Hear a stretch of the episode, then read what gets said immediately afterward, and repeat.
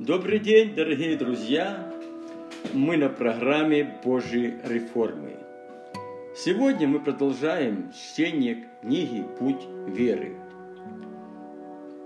По следам веры. Предисловие. Каждое новое начало требует от нас твердого решения. И на пути своего нового начала мы становимся первопроходцами – Перед нами стоит выбор между старым и новым, зоной комфорта и зоной дискомфорта. Необходимо полностью довериться новым жизненным перспективам, чтобы последовать новому вызову. Принять твердое решение – это значит окончательно расстаться со своим прошлым. Будучи призванными на путь спасения – мы приняли Божий вызов и пошли за Богом. Но не все из нас сразу и полностью отказались от своего прошлого вне жизни с Богом. Из-за этого в нашей жизни множество непредвидимых проблем. Мы оставили место дьяволу, и он за на законных основаниях держит нас под своим контролем там, где снята Божья ограда. Послании Коринфянам апостол Павел дает хороший совет, который поможет стать нам под полную защиту от Бога.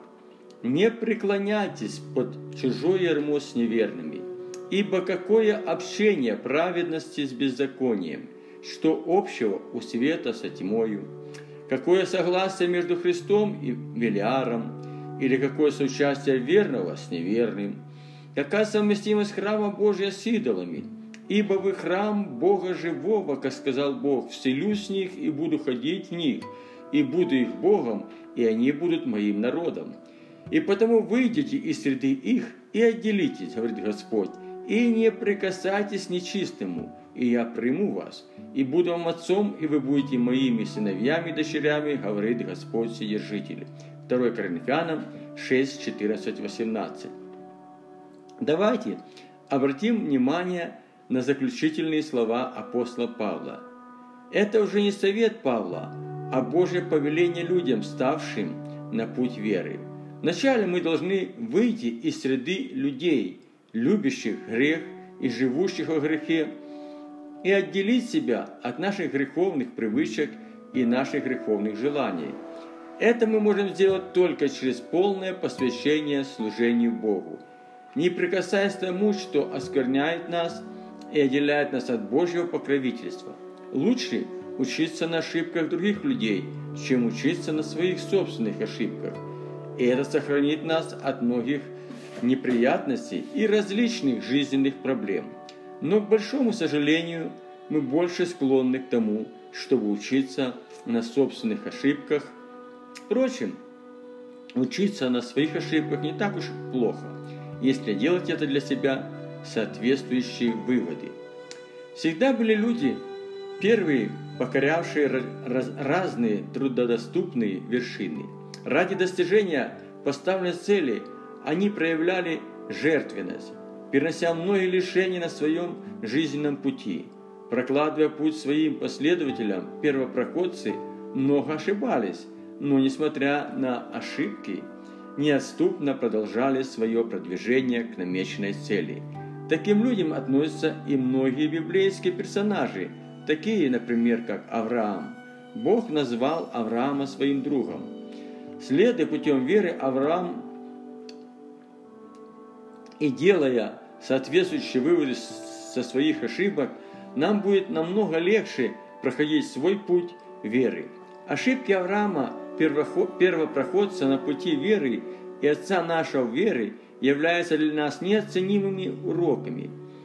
И знак обрезания он получил как печать праведности через веру, который имел вне обрезания, так что он стал отцом всех верующих вне обрезания, чтобы и им менилась праведность.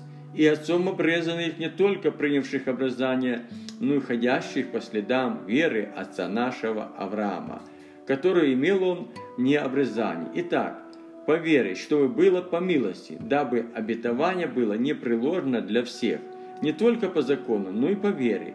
потомков Авраама, который есть Отец всем нам, как написано, «Я поставил тебя отцом многих народов, пред Богом, которому он поверил, животворящим, мертвых и называющим несуществующих существующее». Римлянам 4, 11, 12, 16, 17. Возрастающая вера Авраама.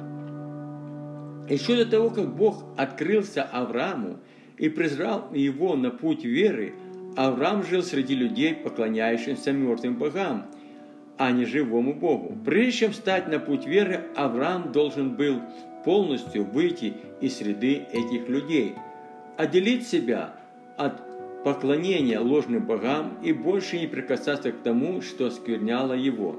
И сказал Господь Аврааму, «Выйди из земли твоей, от родства твоего и из дома отца твоего, в землю, которую я окажу тебе, и я произведу от тебя великий народ, и благословляя тебя, и возвеличу имя твое, и будешь ты в благословении.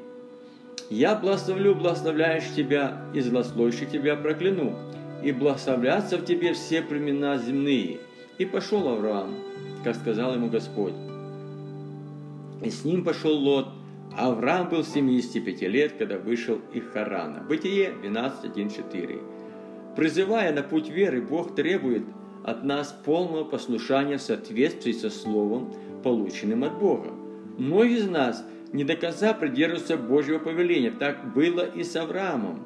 Авраам вышел из земли своей и со своего родства, но не полностью вышел из дома своего отца. Авраам взял с собой своего племянника Лота. На это у него были весомые причины, так как отец – Лота Аран, старший брат Авраама, умер. Авраам поступил благородно, но этим поступком не проявил послушание Богу. Это была первая ошибка Авраама на его пути веры.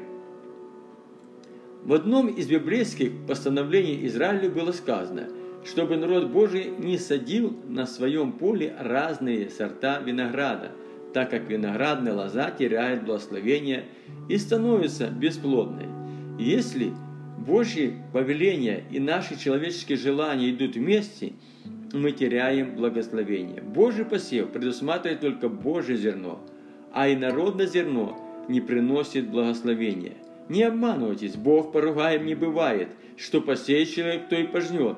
Сеющий плоть свою от плоти пожнет ление, а сеющий в дух от духа пожнет жизнь вечную. Галатам 6, 7, 8. Нам необходимо знать, исполнять закон сеяния и жатвы. Существует два вида посева. Посев в дух и посев плоть. Бог посылает зерно веры в наш дух. И когда мы сеем это зерно, оно приносит нам обильный плод. Посев плоть – это посев наших желаний, препятствующих приходить Божьим благословением в нашу жизнь. Первое условие хождения веры – это послушание Богу без примеси человеческих желаний. Авраам с первой попытки не смог проявить полного послушания, и через некоторое время наступила жатва посеянного Авраамом. И был Авраам очень богат скотом, и серебром, и золотом. И у Лота, который ходил с Авраамом, также был мелкий и крупный скот, и шадры. И непоместительно была земля для них, чтобы жить вместе, ибо имущество их было так велико, что они не могли жить вместе – и был спор между пастухами скота Авраама и между пастухами скота Лотова. И хананеи, и ферезеи жили тогда в этой земле.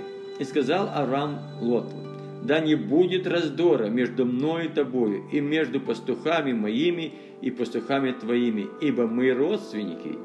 Не ли земля пред тобою? Отделись же от меня. Если ты налево, то я направо, а если ты направо, то я налево». Лот возвел очи свои и увидел всю окрестность Иорданской, что она, прежде нежели истребил Господь Содом и Гамору, вся до Сигора орошалась водой, как сад Господень, как земля египетская. И избрал себе Лот всю окрестность Иорданскую, и двинулся Лот к востоку, и отделились они друг от друга. Авраам стал жить в земле Хананской, а Лот стал жить в городах окрестностей и раскинул шацы свои до Содома. Бытие 13, 2, 5, 12. наступил момент истины, как для Авраама, так и для Лота. До этого времени Авраам и Лот жили в полном согласии. Бог велико благословил Авраама, и ради Авраама благословил Лота.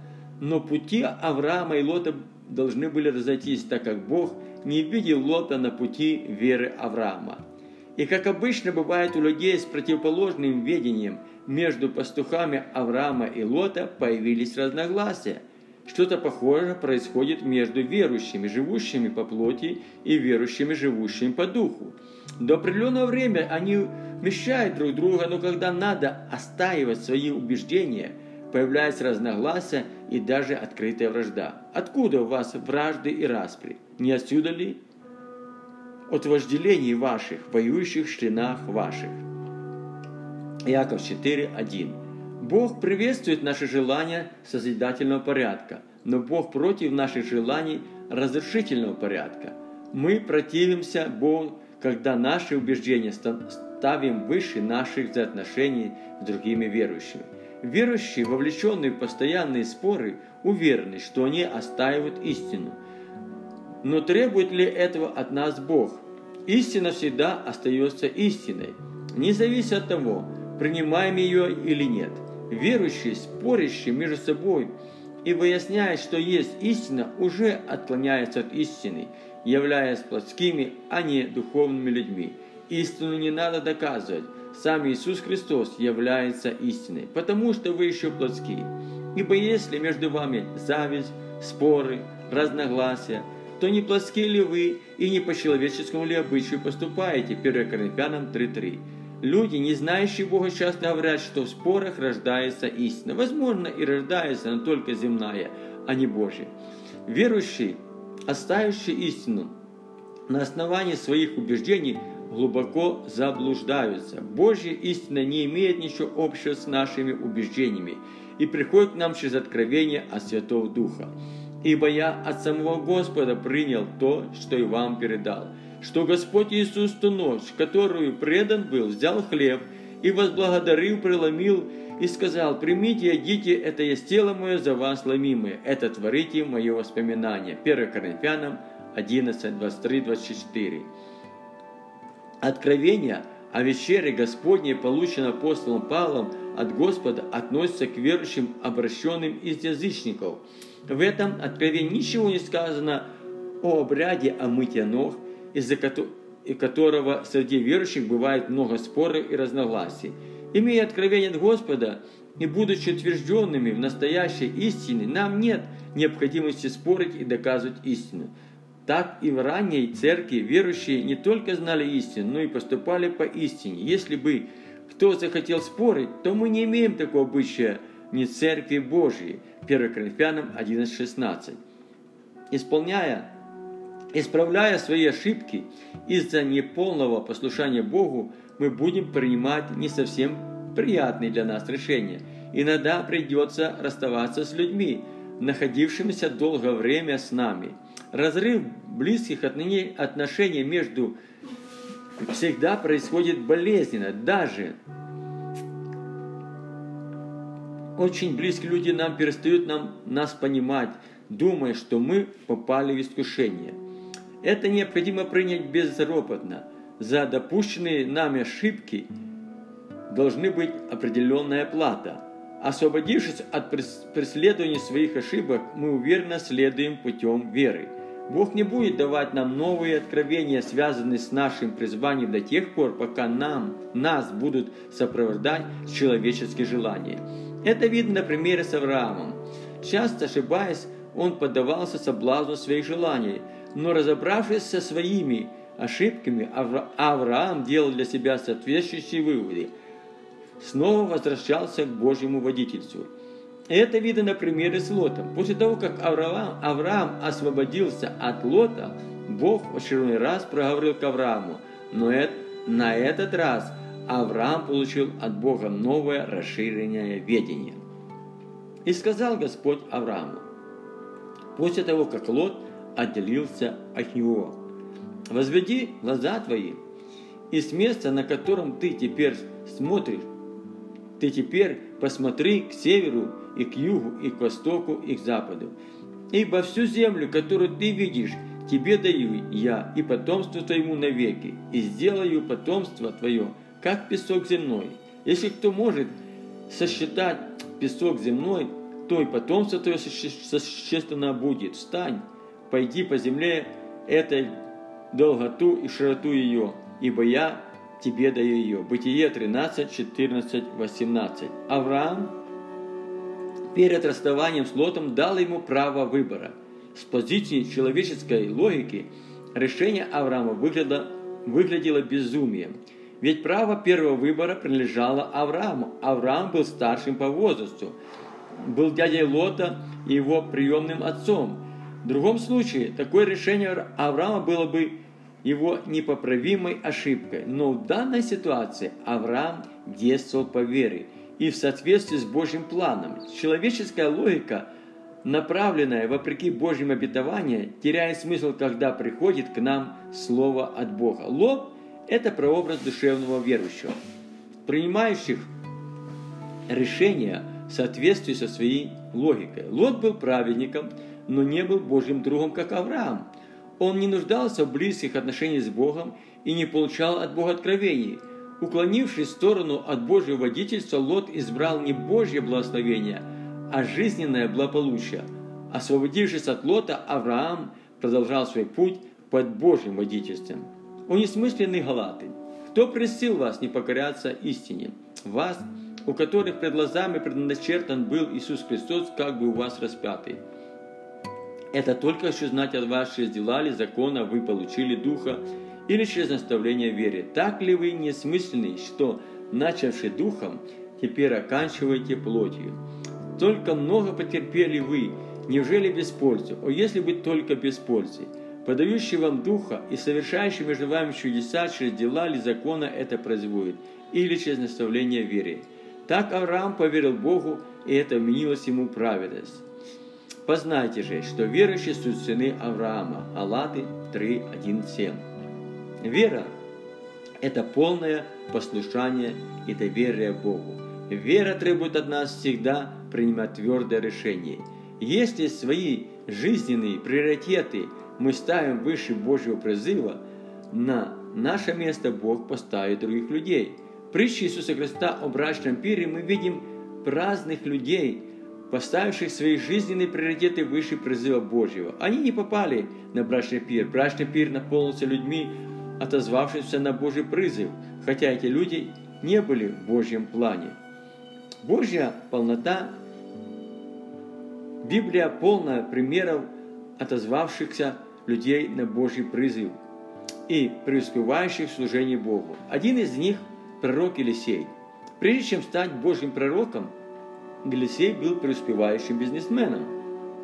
Но когда мимо Елисея проходил пророк Илия и бросил в его сторону свою милость, и с Елисеем что-то произошло. И пошел он туда и нашел Елисея, сына Сафатова, когда он орал.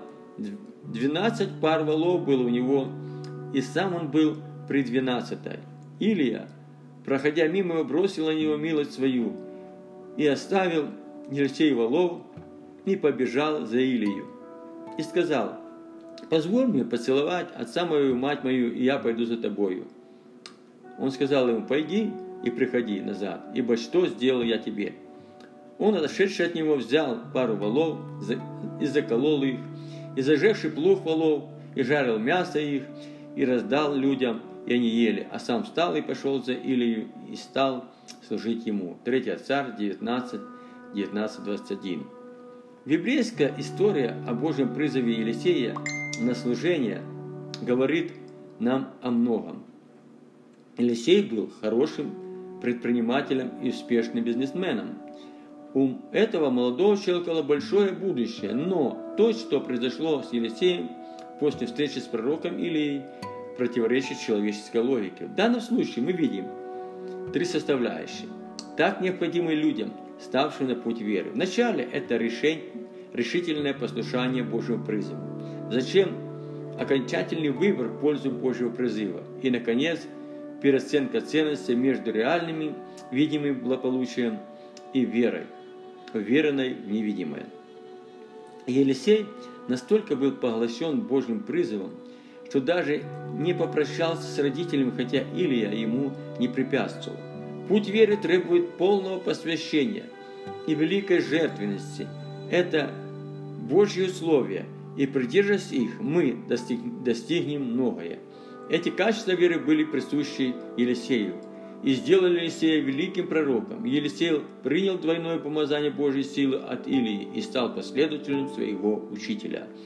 И взял Илия милость свою и смирнул, и ударил ей по воде, и расступилась на туда и сюда, и перешли оба посуху. Когда они перешли, Илия сказал Елисею, «Проси, что сделать тебе прежде, нежели я буду взят от тебя». И сказал Елисей, «Дух, который в тебе, пусть будет на мне вдвойне». И сказал он, «Трудного ты просишь. Если увидишь, как я буду взят от земли, то будет тебе так, а если не увидишь, не будет». Когда они шли и дорогой разговаривали, вдруг явилась колесница огненная и кони огненные, и разлучили их обоих, и понесла, понесся Илия верхом, вверх на небо. Елисей же смотрел и воскликнул, «Отец мой, отец мой, колесница Израиля, конница его!» И не видел его боли, и схватил одежды свои, и разодрал их на две части, и поднял мелодь Илии, упавший с него, и пошел назад, и стал на берегу Иордана, и взял милость Илии, упавший с него, и ударил ей по воде, и сказал, где Господь Бог или Он самый? И ударил по воде, и она расступилась туда и сюда. И перешел Елисей, и увидели его сыны пророка, которые в Ерехоне, издали и сказали, «Отпочил дух Илии на Елисея». И пошли навстречу ему, и поклонились ему до земли. 4 царь 2, 8, 15. Многие из учеников Иисуса Христа, ставшие апостолами, пастырями, учителями и евангелистами, были успешными и процветающими людьми. Но услышав Божий призыв, они оставляли все и шли за Иисусом Христом, потому что они ходили не тем, что они видели, но ходили тем, во что верили. А теперь снова вернемся к рассуждению о жизни Авраама. Мы видим, что все стало на свои места, когда разошлись пути Авраама и Лота. Не желая быть под Божьим водительством, Лот возложил свои надежды на земное благополучие. Отделившись от Авраама, Лот продолжал развивать свой бизнес и преуспевал в своем избрании. Земные благополучия – это временные, и люди часто его теряют. Лот не был исключением из правила. Лот потерял богатство, приобретенное непосильным трудом, и в течение нескольких часов – и в течение это произошло несколько часов. И вместо жизненного благополучия в жизнь Лота пришло жизненное неустройство. Лот потерял жену, которая из-за непослушания Богу стала соляным столбом. Вместе с нечестивыми людьми погибли и дочери Лота, оставшиеся в Содоме. Разница между избранием Лота и избранием Авраама заключается в том, что Лот искал человеческого благополучия – а Авраам нуждался в Божьем благословении. Божье благословение защищены Божьими гарантиями и приводят нас к Божьему благополучию. Это мы видим притче Иисуса Христа о двух домах с разными основаниями. Один дом был построен на камне, другой дом был построен на песке. Внешне обе дома ничем не отличались друг от друга. Но во время испытания построенный дом на камне на основании учения Иисуса Христа устоял, а построенный дом на земном основании разрушился. Мы не придем к Божьим благословениям, если не будем находиться на пути веры. Божье благословение приходит по вере, и вера приводит нас к победе над этим миром и над желанием нашей плоти. Ибо всякий, рожденный от Бога, побеждает мир. И это есть победа, победившая мир, вера ваша. Кто побеждает мир, как не тот, кто верует, что Иисус Христос есть Сын Божий? 1 Иоанна 5, 4, 5. Становясь на путь веры, нам приходит ведение от Бога, и Бог нам показывает начальную и окончательную стадию нашего пути. Но многие запланированные события Богом в нашей жизни от нас сокрыты. Из-за этого мы часто ошибаемся, принимая желаемое за действительным. Бог не спешит посылать нам промежуточные откровения, и ускоряя своими силами Божье ведение, мы делаем много ошибок. И это вполне закономерно. Исправляя свои ошибки, мы приобретаем опыт к возрастанию нашей веры. Мы придем на новый уровень веры, если сделаем вывод из своих ошиб, прошлых ошибок и постараемся их исправить. После расставания с Лотом Бог снова проговорил к Аврааму, еще больше расширил его видение. Но Сара была бесплодна, и это не соответствовало Божьему ведению. К тому же и Бог не спешил проводить действия, обещанные Авраамом. Проходили годы, а ответа не было. И Авраам, поддавшись на ропот Сары, принял ее предложение исполнить Божье ведение с помощью человеческих желаний. Но Сара, жена Авраама, не рождала ему. У нее была служанка египтянка именем Агар. И сказала Сара Аврааму, вот Господь заключил чрево мое, чтобы мне не рождать. Войди же к служанке моей, чтобы быть, может быть, я буду иметь детей от нее. Авраам послушал слов Сары. Агар родила Аврааму сына, и нарек Авраам имя ему, своим, сыну своему, рожденного от Агары, Измаил. Бытие 16, 1, 2, 15.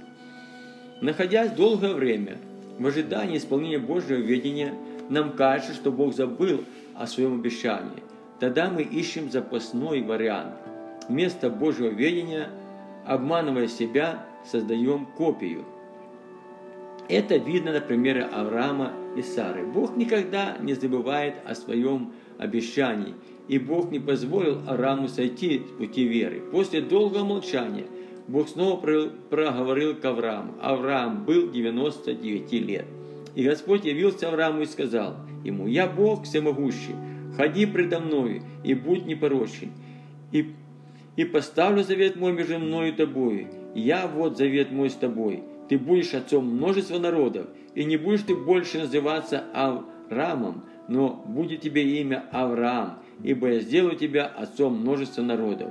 И весьма расположу тебя, и произведу от тебя народы, и цари произойдут от тебя, и поставлю завет мой между мною и тобою, и между потомками твоими после тебя в роды их. Завет вечный в том, что я буду Богом твоим и потомков твоих после тебя. И дам тебе и потомкам твоим после тебя землю, по которой ты странствуешь, всю землю ханаанского владения вечное, и буду им Богом. И сказал Бог Аврааму, Сару, жену твою, не называй Сарою, но она будет имя ей Сара. Я благословляю ее и дам тебе от нее сына, благословляю ее и произведу от нее народы, и цари народов произойдут от нее. И пал Авраам на лицо свое, и рассмеялся, и сказал сам себе, неужели от столетнего будет сын? И Сара девяностолетняя неужели родит? И сказал Авраам Богу, о, хотя бы Измаил был жив. Бог же сказал, именно Сара, жена твоя, родит тебе сына, и ты наречешь ему имя Исаак, и поставлю завет мой с ним, завет вечный, и потомство его после него. Бытие 17, 1, 2, 4, 8, 15, 19. К этому времени Авраам был уже надломлен, но еще не до конца сломлен. Но Бог продолжал расшатывать неверие Авраама и Сары, напоминая им, что он верен и неизменен в своем обещании. И явился ему Господь у Дубравы Мамры, когда он сидел при входе в шатер во время зноя земного. Он возвел очи свои и взглянул, и вот три мужа стоят против него. Увидел он, побежал навстречу им у входа в шатер и поклонился до земли и сказал, «Владыка, если я обрел благоволение пред очами Твоими, не пройди мимо раба Твоего». И сказал ему, «Где Сара, жена Твоя?» Он отвечал, «Здесь, в шатре». И сказал один из них, «Я опять буду тебя в это же время, и будет сын у Сары, жены твоей». А Сара слушала у входа в шатер сзади его. Авраам же и Сара были старые, и летах преклонный, и обыкновенную женщину у Сары прекратилась. Сара внутренне рассмеялась, сказав, «Мне ли, когда я состарилась, иметь это утешение? И Господь мой, и Господин мой стар».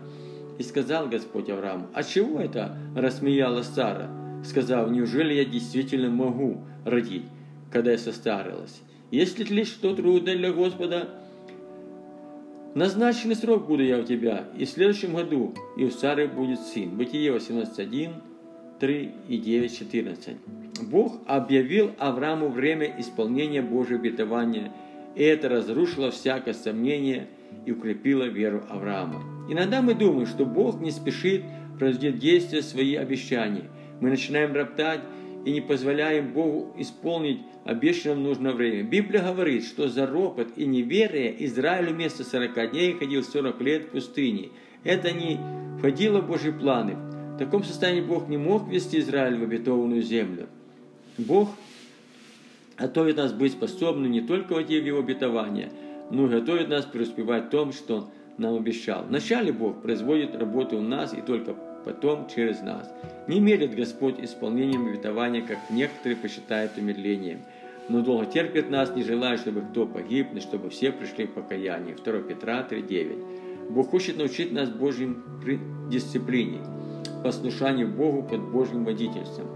Это значит действовать в соответствии полученного слова от Бога, в назначенное Богом время. Если мы промедлим, Божье Слово потеряет силу и не исполнится в нашей жизни. Могут прийти демонические атаки.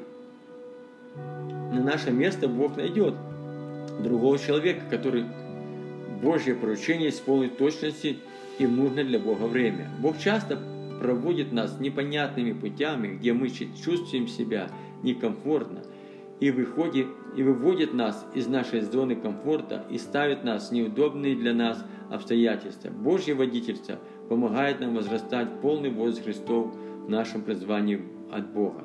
Давайте на время отвлечемся от Авраама и посмотрим на путь веры Моисея. Моисей рос и воспитывался в доме фараона. Он был обучен египетской культуре и получил образование в соответствии со своим статусом. Исторические источники нам открывают, что Моисей был и успешным полководцем. Но несмотря на свое положение, Моисей, спасая свою жизнь, убежал с Египта и нашел пристанище в доме мадиамского священника Инанафора. Моисей женился на его дочери и стал пастухом при стадах своего тестя. А пастухи в Египте были в большом презрении и являлись мерзостью для египтян. Первые 40 лет – Жизни Моисея прошли успешно, и его ждало большое будущее. Следующие 40 лет жизни Моисея не обещали ничего хорошего. Но эти оба периода жизни Моисея были Божьим промыслом на пути его становления. Жизнь Моисея в Египте – это приобретение лидерского навыка, так необходимых вождю Израиля. Это твердость, решительность и уверенность в себе – и только тогда, когда Моисей приобрел эти навыки, Бог направил его к священнику и на афору для приобретения необходимых навыков Божьему служителю. Моисей, будучи пастухом, прошел полный курс пасторского служения, и Бог вернул его в Египет, чтобы освободить евреев из египетского рабства. Когда Бог провел к Моисею, направляя его с великой миссией в Египет, это был уже совсем другой Моисей. Моисей не спешил следовать Божьему призыву даже после того, как Бог дал ему три знамения, чтобы народ ему поверил. «Итак, пойди, я пошлю тебя к фараону, и выведи из Египта народ мой, сынов Израилевых». И сказал Моисей Господу, «О Господи, человеки они речистые, и такой был и вчера, и третьего дня, и когда ты начал говорить с рабом твоим, и я тяжело говорю, я косноязычен». Господь сказал, кто дал уста человеку, кто делает немым или люхим, или зрячим, или слепым, не я ли Господь? Итак, поди, я буду при устах твоих и научу тебя, что тебе говорить. Моисей сказал, Господи, пошли другого. Кого можешь послать? И возгорелся гнев Господень на Моисея, и он сказал, разве нет у тебя Аарона, брата Левинтянина? Я знаю, что он может говорить, и вот он выйдет навстречу тебе, и увидев тебя, возрадуется в сердце своем. Ты будешь ему говорить и влагать слова в уста его, и я буду при устах твоих и при устах его, и буду учить вас, чтобы вам делать.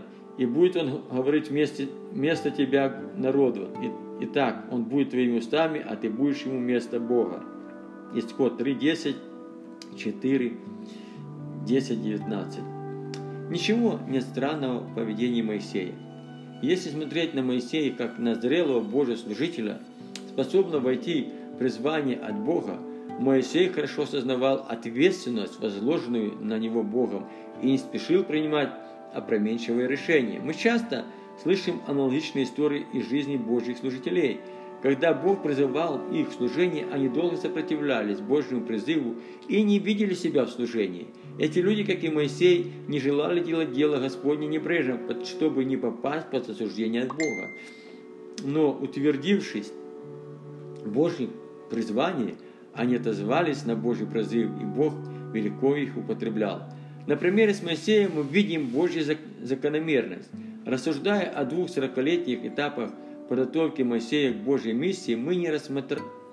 не рассматривали служение Моисея также проходящее в течение 40 лет. Нам, нам трудно вместить такой Божий порядок, связанный с тремя 40-летними этапами. Но в этом есть что-то важное для нас. Получив некоторые уроки Божьего водительства на примере с Моисеем, давайте снова вернемся к рассуждению о Аврааме. «И презрел Господь на Сару, как сказал, и сделал Господь Сары, как говорил. Сара зачала и родила Аврааму сына старости его, во время, о котором говорил Господь. И сказал Авраам, выгони эту рабыню и сына ее, ибо не наследует сын рабыни этой сыном моим Исааком. И сказал, и показалось это Аврааму весьма неприятно ради сына его. Но Бог сказал Аврааму, не огорчайся ради отрока и рабыни твоей. Во всем, что скажет тебе Сара, слушайся голоса ее, ибо в Исааке начнется тебе семя. Бытие 21, 1, 2, 10, 12. Существует три этапа, на которых построен наш путь веры. Вначале наша сердечную почту происходит посев веры. Затем начинается длительный процесс возрастания нашей веры. В это время приходит враг душ человеческих и вместе с Божьим посевом сеет разного рода плевелы. Эти плевелы растут вместе с нашей верой и имеют много общего с возрастающей верой. И как сказано в притче о плевелах и пшенице, вырывая плевелы, можно повредить и пшеницу. Полагаясь на человеческую логику, вместе с зерном веры мы удобряем и поливаем свои плевелы. Это видно на примере Авраама и Измаила, сына человеческих желаний, что вполне закономерный процесс, через который проходят верующие в своей жизни. Во время созревания веры хорошо видно различие между плевелами и нашими плодами веры. Плевелы вырастают большими и становятся похожими на пшеницу, но они не приносят плода, как пшеница. Зрелая вера отличается от посева врага душ человеческих. Это поняли Авраам и Сара, когда родился Исаак, сын Божий обетований, и они освободились от Измаила. Зрелая вера непоколебимо и твердо стоит на Божьих обетованиях, а не на человеческой логике, и становится совершенной, происходя через большие испытания. На протяжении 14 лет Авраам почивал на лаврах своей веры, надеясь увидеть продолжение Божьей работы в жизни Исаака – но Авраам ждал еще один самый трудный Божий жизненный экзамен. Бог, искушая Авраама, проверял на прочность его веру, желая довести ее до совершенства. И было после этого происшествия, Бог искушал Авраама и сказал ему, «Авраам». Он сказал, «Вот я». Бог сказал, «Возьми сына твоего, единства твоего, который ты любишь, Исаака, и пойди в землю моря, и там принеси его в сожжение на одной из гор, о которых я скажу тебе». Бытие 22, 1, 2. Библия говорит, что Бог никого не искушает злом. Чаще всего мы являемся причиной своих искушений. В случае с Авраамом искушение было от Бога, что шло в разрез всякой человеческой логики. Это выглядело провокацией дьявола, чтобы разрушить Божьи планы для Израиля. Авраам хорошо знал, что Божий голос и проявил полное послушание Богу. Авраам встал рано утром, оседал осла своего, взял с собой двоих из отроков своих и Исаака, сына своего, наколол дров для всесожжения и стал и пошел на место, о котором сказал ему Бог. И сказал Авраам отрокам своим, «Останьтесь вы здесь со слом, а я и сын мой пойдем и поклонимся и возвратимся к вам». Бытие 22, 3, 5. В этом библейском тексте мы видим разницу между действиями Авраама и его исповеданием. Направляясь на место, указанное ему Богом, Авраам руководствуется Божьим повелением. Он взял все необходимое для жертвоприношения, это был акт полного послушания Богу, так как в основании веры всегда стоит послушание. То, чем объявил Бог, не подлежало обсуждению. Божье повеление должно выполняться без промедления. Так и сказанное Авраамом отроком противоречит действиям Авраама. Авраам объявил отрокам, что они с сыном зайдут на одну из гор, чтобы поклониться Господу и вернуться. Исповедание Авраама – это проявление зрелой веры. Верить – это исповедать Божье обетование, полученное нами от Бога. Веруя Авраам, будучи искушаем, принес жертву Исаака и, имея обетование, принес единородного, о котором сказано «Исаак начнет тебе семя». Ибо он думал, что Бог силен из мертвых воскресить, почему и получил его предназнаменование. Наши мысли могут как утверждать нашу веру, так и разрешать ее до основания. Человеческая логика начинает действовать, если наши мысли уходят в сторону от обещанного нами Богом. Вера проявляется тогда, когда наша ситуация не подлежит логическому объяснению, и мы не в состоянии что-то либо изменить. В это время наши мысли подвергаются демоническим атакам. Неутвержденные люди веры не выдерживают демонического давления и поддаются панике. Это видно, например, апостола Петра, когда он пошел по воде навстречу Иисусу Христу, но засомневался и стал тонуть. Увидел Петр Иисус, увидел Петра, Иисус тотчас простер руку, поддержал ее и говорит ему, маловерный, зачем ты усомнился? Маловерный и человек, имеющий веру с горчичное зерно, по-разному исповедует свою веру. Маловерный начинается, начинается с, маловерие начинается с нашей человеческой логики, подключая свою логику и смешивая ее с Божьей верой мы ставим под сомнение слово, полученное от Бога. Но допросят с верою немало не сомневаясь, потому что сомневаешься подобие морской волне, ветра поднимаем и развиваем, да не думает такой человек что-нибудь получить от Господа. Человек, двоящимися мыслями, не тверд во всех путях своих. Иаков 1, 6, 8. Основная мысль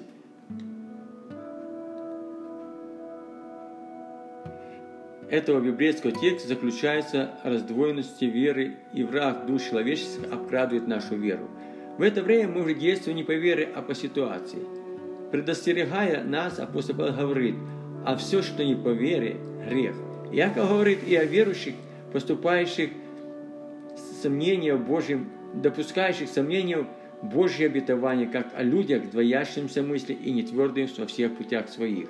Возвращаясь к рассуждению о Аврааме, мы видим, что между мыслями и исповеданием Авраама был, было, было полно атак, порождающих неверие.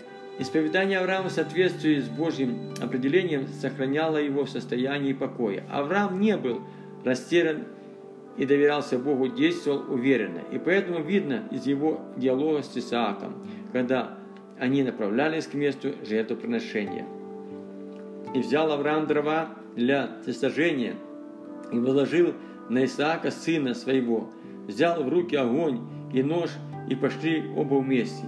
И начал Исаак говорить Аврааму, отцу своему, и сказал, «Отец мой». Он отвечал, «Вот я, сын мой». Он сказал, «Вот огонь дрова, где же Агнес для всесожжения?» Авраам сказал, «Бог усмотрит себе анса для всесожжения, сын мой». И пошли далее оба вместе. Бытие 22, 66, 8. В данной ситуации Авраам исповедовал еще одну очень важную сторону своей веры. Очередной момент истины приближался к Аврааму все ближе и ближе. На вопрос Исаака о жертвоприношении Авраам дал ответ, который утверждал непоколебимость его веры. Авраам поверил Богу не только с надеждой, но еще и сверх надежды. И это вменилось Аврааму праведность и сделало другом Божьим. И не позволил Аврааму споткнуться на пути веры. И исполнил слово Писания. Веровал Авраам Богу, и это вменилось ему праведность, и он наречен другом Богу. Одним неправильным решением можно остановить продвижение веры и остаться на прежнем уровне веры. Но проявляя неоступность послушания Богу, мы приводим нашу веру к совершенству. И на этот раз Авраам оказался верным Богу. И пришли на место, о котором сказал ему Бог, и строил Авраам жертвенник, разложил дрова, и связал сына своего Исаака, положил его на жертвенник сверх дров, и простер Авраам руку свою, и взял нож, чтобы заколоть сына его, своего. Но ангел Господень возвал к нему с неба и сказал, Авраам, Авраам. Он сказал, вот я. Ангел сказал, не поднимай руки твои на отрока, не делай над ним ничего, ибо теперь я знаю, что боишься ты Бога и не пожалел сына твоего единородного твоего для меня и возвел Авраам глаза свои, и увидел, и вот позади овен, запутавшись чаще рогами своими. Авраам пошел, взял овна и принес его во всесожжение место сына своего. Бытие 22, 9, 13. Этот библейский текст скрывает некоторые причины, из-за которых к Аврааму пришло искушение от Бога. Бог назвал Авраама своим другом, и это большая привилегия. Ни один библейский персонаж, кроме Авраама, не удостоился от Бога такой чести. Мы знаем, что друг может быть тот, кто до конца и во всем будет испытан на верность. В данном случае искушение от Бога было последним и самым тяжелым экзаменом для Авраама. Этим Бог приводил к совершенству веры Авраама. И вера Авраама достигла совершенства и после того, когда Авраам возложил на жертвенник Исаака, сына Божьих, обетований. Для Авраама наступил момент истины, когда ангел сказал ему, что теперь он знает, что Авраам боится Бога, так как не пожалел для Бога своего сына Исаака. Оказывается, что до этого времени Бог не уверен был, что Авраам боится Бога. Исаак был не только сын Божьих обетований, но продолжитель дальнейшего Божьего процесса на пути рождения Божьего первенца. Этим первенцем он был стать Божий народ Израиль. Бог назвал Израиль своим первенцем, когда посылал Моисея в Египет. И сказал фараону, так говорит Господь, Израиль есть сын мой, первенец мой. Исход 4.2. Еще до жертвоприношения Исаака Авраам знал, что от Исаака – произойдет Божий народ Израиль. Поэтому Авраам полностью доверился Богу и действовал по вере, а не по человеческой логике.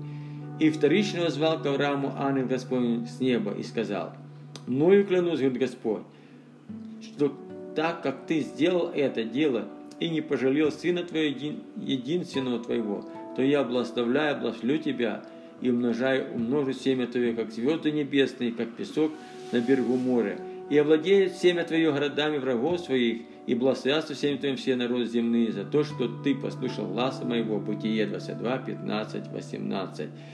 Если раньше Бог, обращаясь к Аврааму, открывал ему очередное ведение, то на этот раз Бог уже утверждал обещанное Аврааму посредством клятвы, так как Авраам был послушный и верен во всем Богу.